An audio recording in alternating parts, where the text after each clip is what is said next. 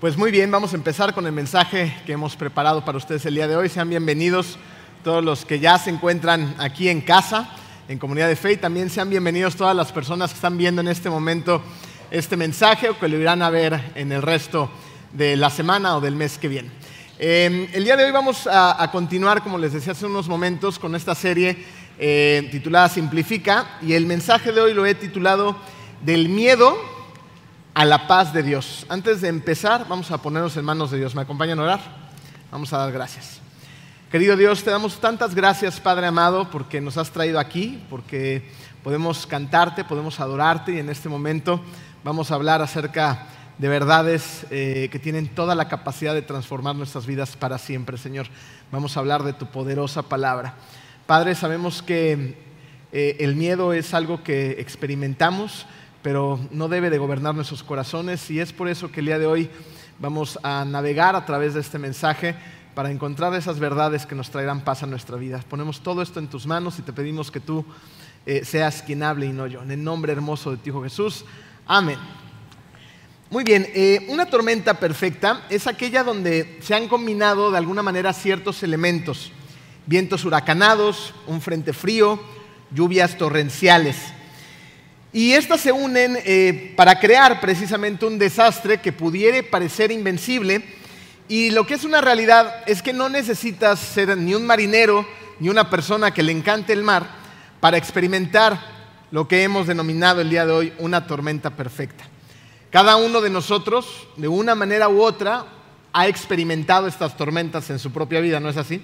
Y si no la has experimentado, prepárate, porque en algún momento la vas a experimentar, así que pon mucha atención. Eh, quiero hoy abrirles un poquito mi corazón y el de mi familia para contarles eh, que nosotros estamos pasando por nuestra propia tormenta perfecta. Eh, los quisiera poner rápidamente en contexto de cómo iniciamos el año, ¿no? De alguna manera, como muchos de ustedes, para el 2023, pues teníamos ciertas expectativas y queríamos hacer ciertas cosas. Entre ellas, yo quería llegar a mi peso ideal. ¿Quién más? ¿Se apunta por ahí? ¿Quién lo ha logrado? yo ya no. no. Queremos el peso ideal. Eh, yo tenía muchas ganas de entrenar para un medio Ironman. Eh, ya venía preparándome desde el año pasado y dije, este por fin va a ser el año. Y también quería definitivamente prepararme, servir con mucha fuerza, eh, estudiar muchísimo más la palabra y, y, poder estar más tiempo aquí con ustedes. Sin embargo, la combinación de ciertos elementos se han ido convirtiendo en esta tormenta perfecta de la que les voy a contar. Para empezar el año, eh, estaba entrenando andando en la bicicleta, me caí, no, no, soy un ciclista que se caiga a menudo, esto realmente me fue sorpresivo para mí, y caí con la rodilla derecha en el pavimento, se me inflamó muchísimo la rodilla, terminé en el médico, dejé de entrenar durante unas semanas y mientras me recuperaba del golpe ya me estaba enfermando ahora de los bronquios y de los pulmones, lo cual no me ha permitido correr hasta el día de hoy más de una cuadra. Entonces, Ironman, adiós, desaparecido por completo. Posteriormente, uno de nuestros hijos le detectamos ahí una situación médica y necesitamos someterlo a una operación. Esto tampoco evidentemente estaba en nuestros planes. Gracias a Dios sale bien. Eh, y después, posteriormente, una de mis tías, mi tía más cercana, hermana de mi mamá, tenía programada una operación de columna. La operación eh, que le hicieron no salió bien. Y preparando este mensaje yo me encontraba volando eh, a, verla, a orar con ella, poder pasar un tiempo porque estaba poniendo muy delicada. Eh, se empezó a poner mal en cuestión de días porque tenían que volverla a programar para otra cirugía y la realidad es que eh, yo incluso estaba temiendo por su vida. Como cereza al pastel, hace unas semanas eh, nos enteramos que Jennifer tiene una situación médica y el día de mañana la tendremos que someter a un procedimiento quirúrgico y esperamos en Dios ver qué es lo que va a pasar después de este. Nuestra tormenta perfecta tiene, un título y se llama enfermedad. Y les confieso que en este tiempo, en, algunos momentos he sentido miedo, desde el simple hecho de la rodilla, ¿no? Olvídense del ejercicio, ¿no? Un golpe fuerte en la rodilla pues te puede dejar de alguna manera imposibilitado para hacer muchas cosas en la casa, con los niños, ¿no? En, el día a día. Posteriormente, eh, el que sometan a uno de tus hijos chiquitos, tiene ocho años, Joshua, un procedimiento quirúrgico, que además nos sentíamos mm, hasta mal porque no nos dimos cuenta de algo que pudimos haber eh, prevenido desde antes, eh, también pues te causa cierto temor en tu corazón, esa es la verdad. Después que la tía, pues a lo mejor va a la, presencia del Señor, ¿no? O sea, todo el tema con el que hay que lidiar con la mamá, el hermano, la situación, todo lo demás, o que no salga bien de la operación y que pudiera quedar postrada en una silla de ruedas, pues también son ciertos temores con los que uno lidia. Y, más allá de todos estos, pues que tu esposa esté eh, en esta posición en este momento, pues también genera ciertos miedos en el corazón de, de uno, ¿no? Eh, a lo mejor ustedes podrán decir, bueno, es que las personas que sirven en la iglesia o que ustedes pueden decir es que son muy maduras espiritualmente o los que enseñan, pues no tienen problemas ni sienten miedo. Preguntémosle a varios de los que estamos en esta iglesia eh, cómo a veces también nos azotan las tormentas y nos azotan a veces con fuerza.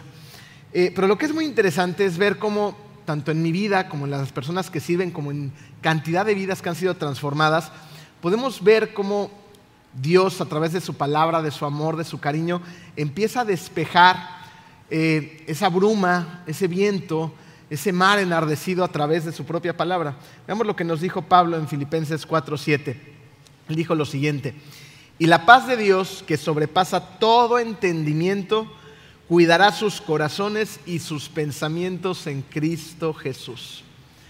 Este concepto acerca de la paz de Dios no es no es una paz de parte de Dios, ¿se pueden dar cuenta? El texto dice claramente, y la paz de Dios que sobrepasa todo entendimiento. Esto es muy interesante ya que Él nos está dando su propia paz. Esto es como si la paz que habita en la sala del trono del rey fuera de alguna manera dada a nuestras propias vidas. Y lo que es un hecho es que cuando experimentamos su propia paz, lo que experimentamos en nuestra vida es una calma inexplicable para el mundo. Una calma que el mundo no nos va a poder dar jamás. Jesús lo dijo así en Juan 14, 27, quedó registrado. La paz les dejo, mi paz les doy. Yo no se las doy a ustedes como la da el mundo. No se angustien ni se acobarden. Nos da la misma paz que Jesús tuvo cuando fue falsamente acusado ante Pilato para luego ser juzgado y crucificado. Esa, esa paz, de ese tamaño, una paz que no entendemos ni siquiera, está disponible también para ti. Porque resulta que Dios asume la responsabilidad de las personas que han puesto su fe en Él. Y a medida que adoramos, a medida que clamamos a Él, a medida que oramos, Dios empieza a levantar una fortaleza alrededor de esos corazones cargados. Martín Lutero escribió un himno que trata de eso. Dice así, es un extracto nada más. Dice, castillo fuerte es nuestro Dios, defensa y buen escudo. Con su poder nos librará en todo trance agudo. Yo creo que si Pablo, el apóstol Pablo, hubiera escuchado este himno, yo creo que Pablo le hubiera agarrado pues con todo su ser, ¿no? Lo hubiera experimentado y se lo hubiera aprendido, le hubiera cantado con mucha convicción, porque él conocía esa paz ya que experimentó un montón de grandes peligros, pero siempre se sintió protegido por el poder de Dios. Resulta que cuando Pablo escribe esta frase que muchos de nosotros conocemos, que dice, no se inquieten por nada, eh, fíjense, esta frase él la escribió después de que había ya atravesado una enorme tormenta, una tormenta perfecta, con condiciones completamente adversas, donde varios elementos se habían combinado. Para empezar, él se encontraba atravesando esa tormenta en un barco que no estaba diseñado para atravesar tormentas. Era un barco muy grande y muy pesado, un barco de más de mil toneladas, de más de 30 metros de largo. Entonces este barco no estaba hecho para atravesar fuertes ventanales. Sin embargo, ahí estaba Pablo. Y de repente la temperatura en ese tipo de embarcación empezó a bajar, las velas empezaron a mover con fuerza, el barco torpemente empezaba a crujir, a hacer movimientos raros, los marineros que estaban ahí arriba estaban tratando de buscar tierra, pero lo que era un hecho es que estaban a punto de entrar en una tormenta perfecta. En el libro de Hechos quedó registrado así, Hechos 27, versículo 14. Poco después se nos vino encima un viento huracanado llamado nordeste que venía desde la isla. Este viento huracanado llamado nordeste era un viento que, que, hagan de cuenta que venía de un lado y de otro y de otro y de otro. Entonces se combinaba el viento y empezaba a girar ¿no? en torno a ellos. Entonces, estos elementos se habían combinado, había un viento huracanado, viento que venía por todas partes, un mar helado, el viento feroz y un barco muy difícil de navegar. Y por si fuera poco, había tripulantes arriba de él que ya estaban bastante nerviosos. Si estos elementos hubieran estado de manera aislada ocurriendo, hubieran sido hasta cierto punto manejables. El mar helado, ¿no? Los vientos, la embarcación, el nerviosismo. Pero cuando se combinaron, eso era otra historia. La Biblia dice que la tripulación hizo todo lo que pudo, pero nada funcionó. Versículo 20. Como pasaron muchos días sin que aparecieran ni el sol ni las estrellas y la tempestad seguía arreciando, perdimos al fin toda esperanza de salvarnos.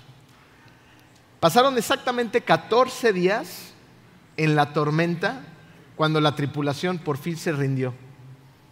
Estaban cansados, exhaustos, ya habían hecho de todo, no podían ver el sol, las estrellas, el viento seguía arreciando y cuando se rindieron, Pablo dijo lo siguiente, versículo 22, pero anímense, ninguno de ustedes perderá la vida, aunque el barco se hundirá. ¿Te has sentido golpeado por las tormentas de tu vida? A lo mejor ya has hecho todo lo que podías, todo lo que estaba en tus manos, como los marineros, pero nada ha funcionado. Ya hablaste con el banco, ya fuiste a consejería, ya trataste de llegar a un acuerdo, ya buscaste una segunda, una tercera opinión médica, y sin embargo los vientos parece que soplan y soplan con más fuerza en tu vida. ¿Y entonces qué? ¿Qué hacemos? Tenemos que pedirle a Dios lo que les dio a estos marineros, una perfecta paz. Dios quiere que esa paz que solamente Él puede proveer habite en ti. Dios no quiere que sea el miedo el que gobierne en tu corazón. ¿Sabes por qué? Porque el miedo es un destructor de la paz. El miedo llega a nuestra vida, llega a tu vida e irrumpe en ella. Y lo que quiere hacer el miedo es llenarte de ansiedad, llenarte de miedo precisamente, llenarte de estrés.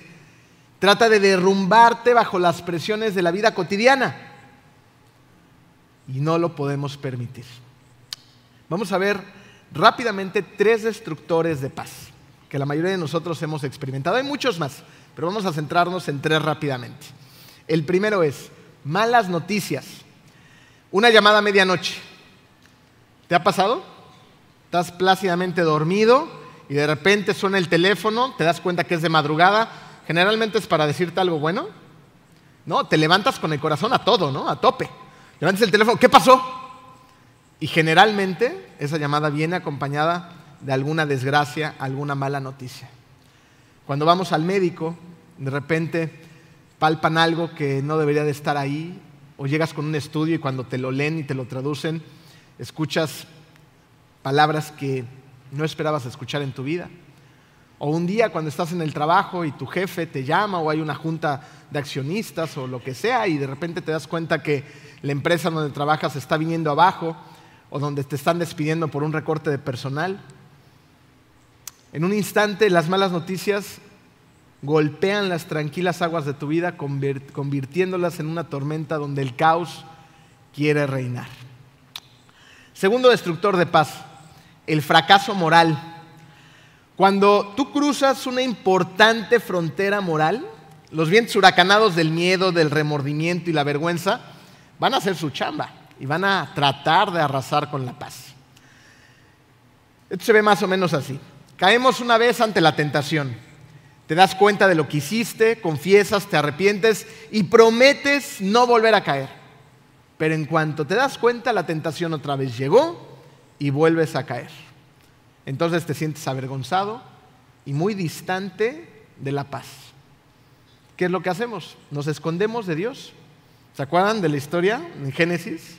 Adán y Eva cometieron un pecado, Dios está ahí buscándolos y lo que ellos hacen es esconderse de Dios porque tienen miedo. En lugar de ir rendidos a Dios, se esconden de Él. Esto es lo que hace este destructor del miedo. Nos aísla, nos aísla en secretos, en culpa, en vergüenza.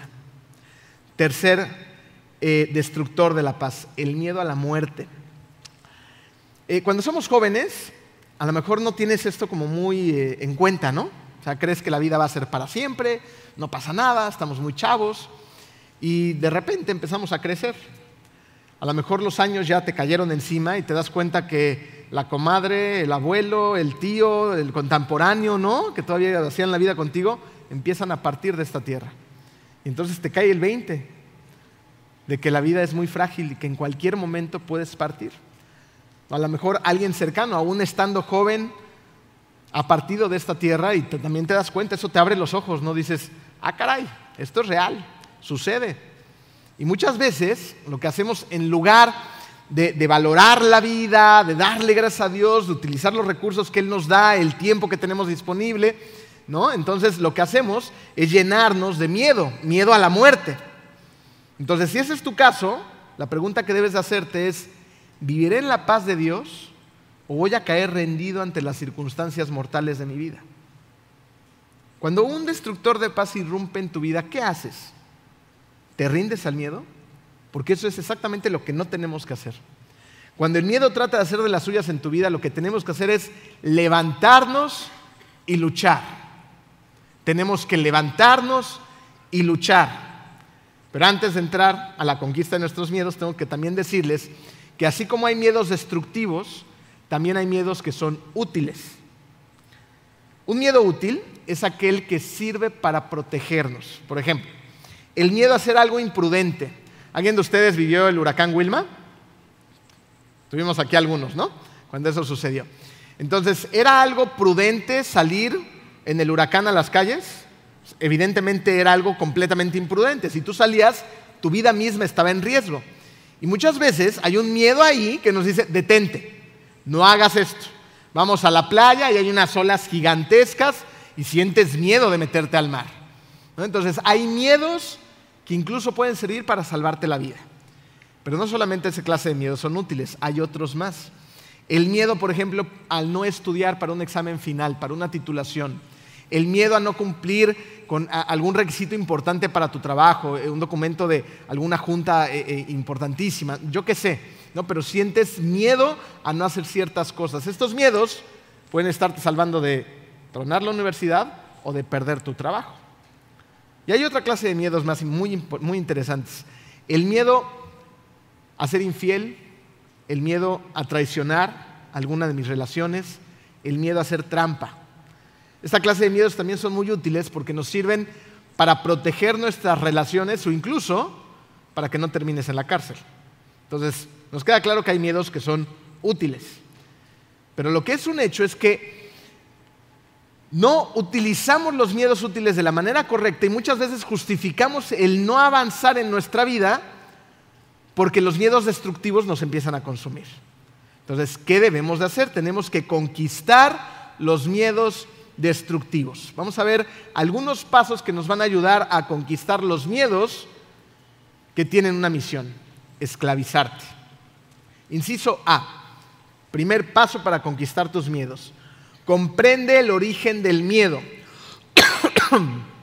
Ustedes conocen gente, o a lo mejor tú eres uno de ellos, que dice, yo nunca voy a nadar, yo nunca voy a andar en bicicleta, yo nunca voy a manejar, Ah, estos de los que dicen yo nunca voy a manejar pobre de su pareja, porque son sus choferes eternos, ¿no? Yo no voy a manejar, ok, pues ni modo, ¿no? Yo nunca me voy a subir un avión. Creo que conocemos gente que dice yo nunca algo. Existió un psiquiatra llamado Joseph Wolf que dedicó su vida entera a estudiar las fobias en las personas. Y él descubrió que una cantidad importantísima de personas que tienen ciertas fobias vivía su vida atormentada por un miedo que ocurrió a causa de un suceso desafortunado en algún momento de su vida, generalmente cuando estaban pequeños. Hay personas que cuando eran chiquitas tuvieron algún tipo de evento desafortunado, traumático, ¿no? Y a raíz de este, pues quedaron literalmente traumatizados. Y por eso no pueden hacer su vida de una manera normal en ciertos aspectos. Un claro ejemplo es eh, el, niño cuando estaba chiquito, se cayó en la alberca. Entonces tuvo, tuvo un trauma. A lo mejor ese niño realmente casi se ahoga. lo rescataron, lo sacaron, vivió todo el trauma, sobrevivió. Pero a raíz de esa situación, que pasó a lo mejor cuando el niño tenía 5 o 6 años, no se identificó el trauma, no se trabajó en él y el niño vivió toda su vida sin ni siquiera poner los pies en una playa hermosa por una situación que pasó en su vida. Hay otra clase de personas, las que, por ejemplo, tuvieron una mala experiencia en una iglesia. ¿Las conocen? Y que dicen, yo nunca voy a ir a ninguna iglesia. Eso me pasó hace 35 años, pero todavía no lo supero. Y eso es muy triste porque en cualquier caso se están, sobre todo las personas de la iglesia, se están perdiendo de cosas hermosas en la vida por un suceso que ocurrió hace mucho tiempo, que no debería de ser una condicionante para hacer una vida como Dios quiere que la vivamos. ¿Se dan cuenta cómo vivimos esclavizados a ciertos sucesos en nuestra vida? Entonces, ¿qué es lo que debemos de hacer? Abre los ojos, identifica si tú estás viviendo de esa manera, cuáles son las áreas en las que a lo mejor hubo un trauma, hubo una situación, a lo mejor chocaste de chiquito, a lo mejor te gritaron muy fuerte, no sé, pero piensa en ellas, identifícalas y toma conciencia de que un evento no debe condicionar tu vida. Una vez que lo hayas detectado, el siguiente paso es el siguiente, inciso B, revela las mentiras al miedo. En Juan 8:44 Jesús dice que Satanás es un mentiroso. Y no es un mentiroso cualquiera, es el padre de la mentira. Entonces, con esto en mente, podemos evidentemente deducir que la estrategia de Satanás, ¿cuál creen que es? El engaño. Satanás nos quiere engañar a como dé lugar. Eh, cuando yo estaba chiquito, mis papás de repente salían, vivíamos en la Ciudad de México, y, cuando tú vives en México sabes que te vas, pero nunca sabes a qué hora vas a regresar, ¿estás de acuerdo? Entonces mis papás me decían, por decir un ejemplo, no, vamos a regresar a las 6 de la tarde. Y de repente a las 6 de la tarde no llegaban, un ratito, pues estaba padre porque no llegaban y eras libre de hacer lo que quisieras, pero cuando ya te daban las 7 y tienes 7, 8 años, te empiezas a preocupar por tus papás. Y entonces yo empezaba a crear escenarios en mi mente. Y cuando no llegaban a las 9 de la noche, entonces los escenarios ya eran dramáticos. ¿Y si mis papás ya se murieron? ¿Con quién voy a vivir? ¿Con la mamá de mi mamá? ¿Con la mamá de mi papá? ¿Con quién? Ya empezaba yo hasta a repartirme, ¿no? La patria potestad. Y mis papás luego llegaban con el pan dulce, ya llegamos, mijito. Ay, no, pero mientras tanto tenía miedo. Yo era un niño, pero ¿cómo se ve en tu vida? A lo mejor tú lo haces cuando alguien no te responde la llamada al momento en el que tú quieres, cuando la junta no salió como esperabas, cuando en la reunión escuchaste ciertas cosas y las amplificaste. ¿Y saben a quién le encanta esto? A Satanás. ¿Sabes por qué? Porque a él le gusta ayudarte a crear los peores escenarios. Porque esto te consume, esto te distrae. ¿De quién? de Dios, de la provisión, del amor, del Padre. Mis papás estaban comprando pan dulce y yo ya lo estaba mandando a la presencia del Señor. ¿No? Entonces nos distrae por completo. Y cuando el miedo te domina, pues apartas tus ojos de Dios. Y es justo esa clase de miedo el que nos distrae de hacer lo que tenemos que hacer porque te está engañando. Por ejemplo, estás llevando a cabo un trabajo, estás trabajando en una compañía o haciendo ciertas acciones que sabes que no honran y que no le agradan al Señor. ¿Listo? Entonces, en base a esto, tú entiendes, en un momento dado te das cuenta, Dios abre tu corazón, tu entendimiento y dices, esto no le agrada al Señor. Ese trabajo no es algo que, lo honre, tengo que cambiar de trabajo, pero qué miedo. Qué miedo si no encuentro otro, otro trabajo, qué miedo si no puedo ser un proveedor de mi familia, qué miedo si no gano lo mismo. Mejor me quedo aquí donde estoy, estoy seguro. ¿Quién crees que está lanzando ese miedo? Satanás. ¿Por qué? Porque no quiere que te muevas, te está engañando. Lo mismo lo vemos en las relaciones. Hay relaciones que necesitan ser confrontadas en amor. En amor. Paréntesis. Porque no se agarren de ahí, ¿no? Ahora, ¡ah! en amor tenemos que confrontar ciertas relaciones, pero nos da miedo.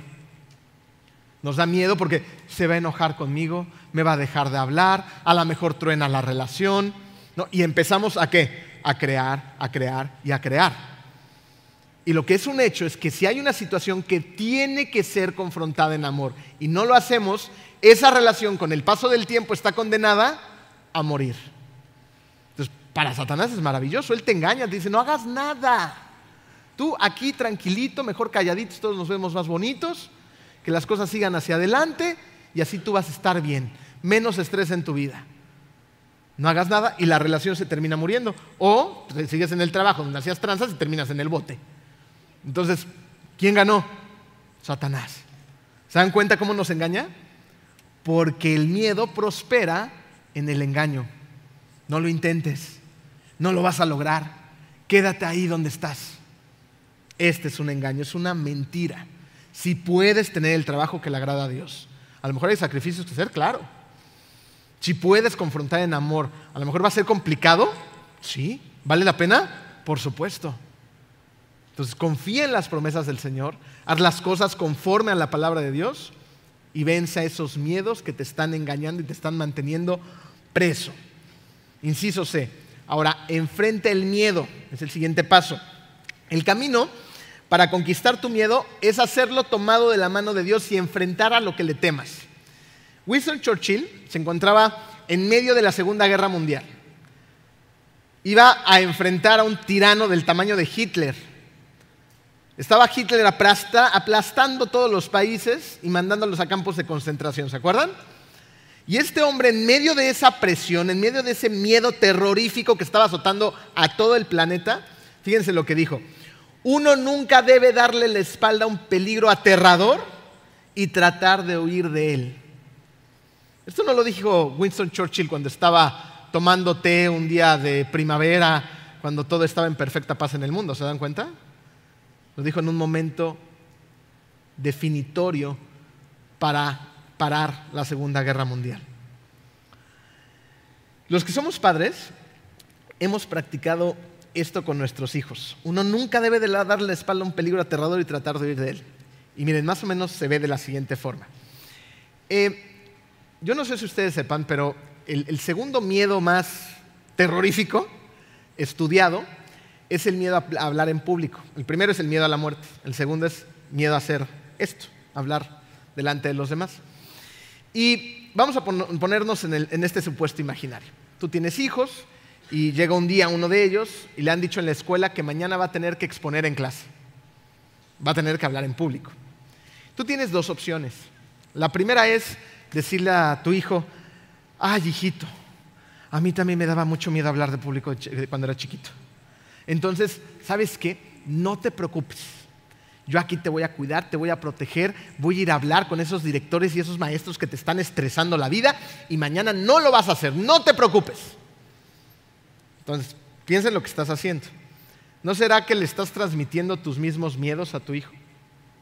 Y los estás heredando y reafirmando. O bien, puedes hacer lo que es correcto. ¿Qué es lo correcto? Yo sé que a lo mejor esto te da miedo, es complicado, mijito, pero lo vamos a superar juntos. Vamos a ensayar, vamos a decirlo muchas veces, vamos a prepararnos juntos y mañana, sin importar cómo te salga, yo voy a estar completamente orgulloso de ti, pero vamos a superar este miedo juntos. ¿Y qué es lo que pasa entonces cuando superamos al miedo? Fíjense, una señora que era contemporánea de Winston Churchill, en aquella época, Segunda Guerra Mundial, todo esto, se llamaba Eleanor Roosevelt, dijo lo siguiente cuando enfrentas el miedo y lo superas. ¿Qué es lo que pasa? Ganas fuerza, ganas coraje y confianza en cada experiencia en la que te paras y miras al miedo cara a cara. Debes hacer lo que crees que no puedes hacer.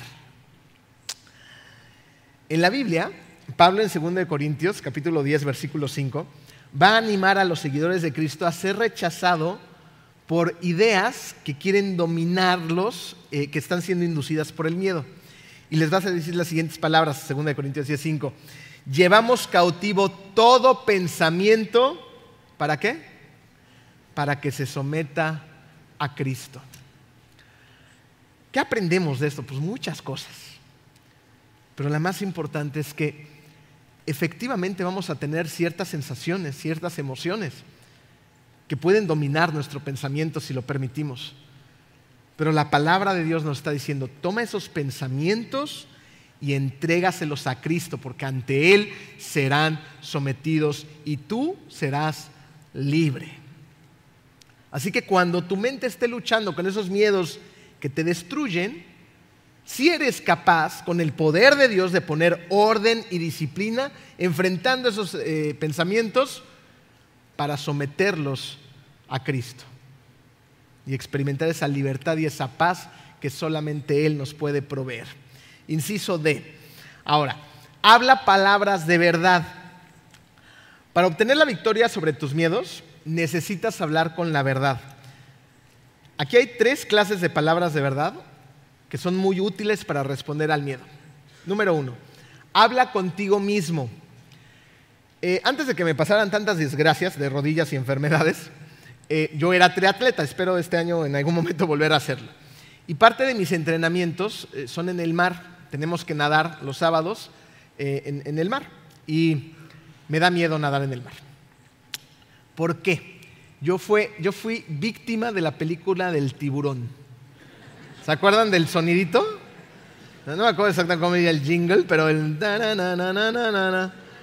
Eh, y, y, cada vez, y es auténtico, cada vez que llego al mar, al mar abierto, porque tenemos que nadar hacia adentro, no estamos ahí nada más en la orillita, eh, me empiezo a imaginar la película de tiburón, ¿no? y me veo ahí al tiburón blanco gigantesco lleno de cicatrices, abrir sus fauces con esos colmillos afilados, y, y me imagino cómo me van a devorar. No les voy a dar mayores detalles.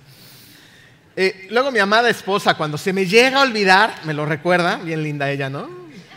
¿No habrá tiburones hoy en la playa, mi amor? ¡Ah! Y, tengo que, tengo que empezar con ese discurso dentro de mí y decirme, Emilio, aquí no hay tiburones blancos, estás en el Caribe. Dios es el que controla, el que creó toda la naturaleza. Yo no creo que en sus planes está que te mueras devorado por un tiburón, así que tranquilo. Él está en control. Él está en control. Cuando esos miedos llegan a tu vida, ¿qué necesitamos hacer tú y yo? Necesitamos parar. Necesitamos dejar de fabricar los peores escenarios, dejar de dramatizar, de exagerar y decir cosas reales y valientes acerca de tu situación. Dios está en control. ¿Me ayudan a repetirlo juntos? Dios está en control. Eso es una declaración cierta, es una declaración valiente que me da fuerza y me impulsa a seguir con ese discurso para decir cosas de verdad. Estoy preparado, Señor. Tú me diste creatividad, me diste fuerza, me has traído hasta aquí. Juntos somos capaces de vencer esta situación. Vamos hacia adelante.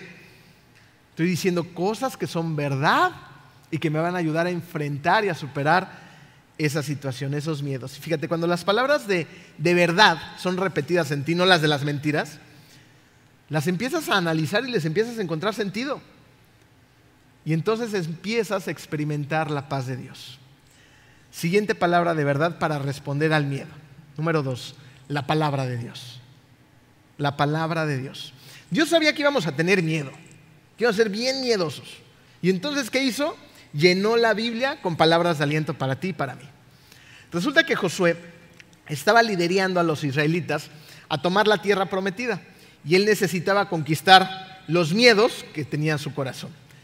Y entonces Dios le dio estas maravillosas palabras, Josué 1, 5 al 9. Así como estuve con Moisés, también estaré contigo. No te dejaré ni te abandonaré.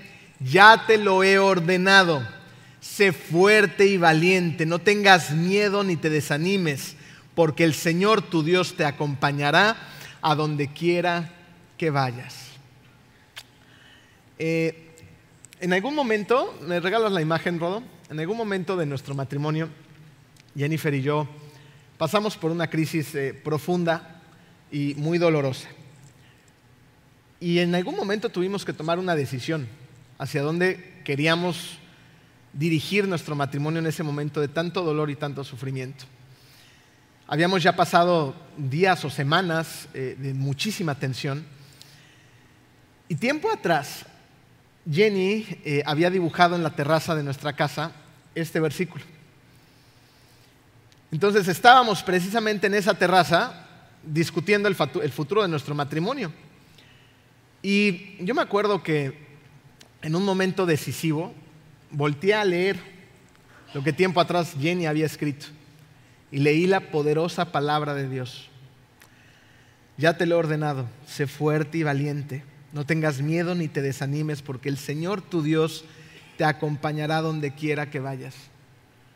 Ese día, la palabra de Dios literalmente salvó nuestro matrimonio. La palabra de Dios. Tiempo después, nos encontramos ahora en este momento complicado de nuestra vida, y entonces Jenny ya pintamos la pared, compramos unas tablitas muy monas, y ahí se puso a dibujar en la sala un día, nuestro matrimonio totalmente restaurado después del tiempo y, viviendo un momento muy bonito en él, y lo colgamos en la sala del, del comedor, ese es el que está ahí en su casa.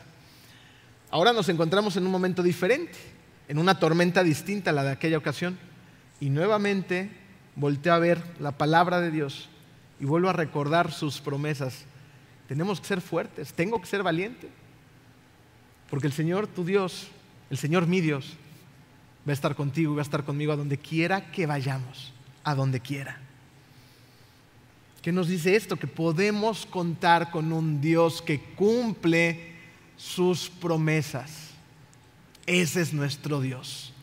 Un Dios enorme que no hay imposibles para Él y que cumple sus promesas porque ama a sus hijos.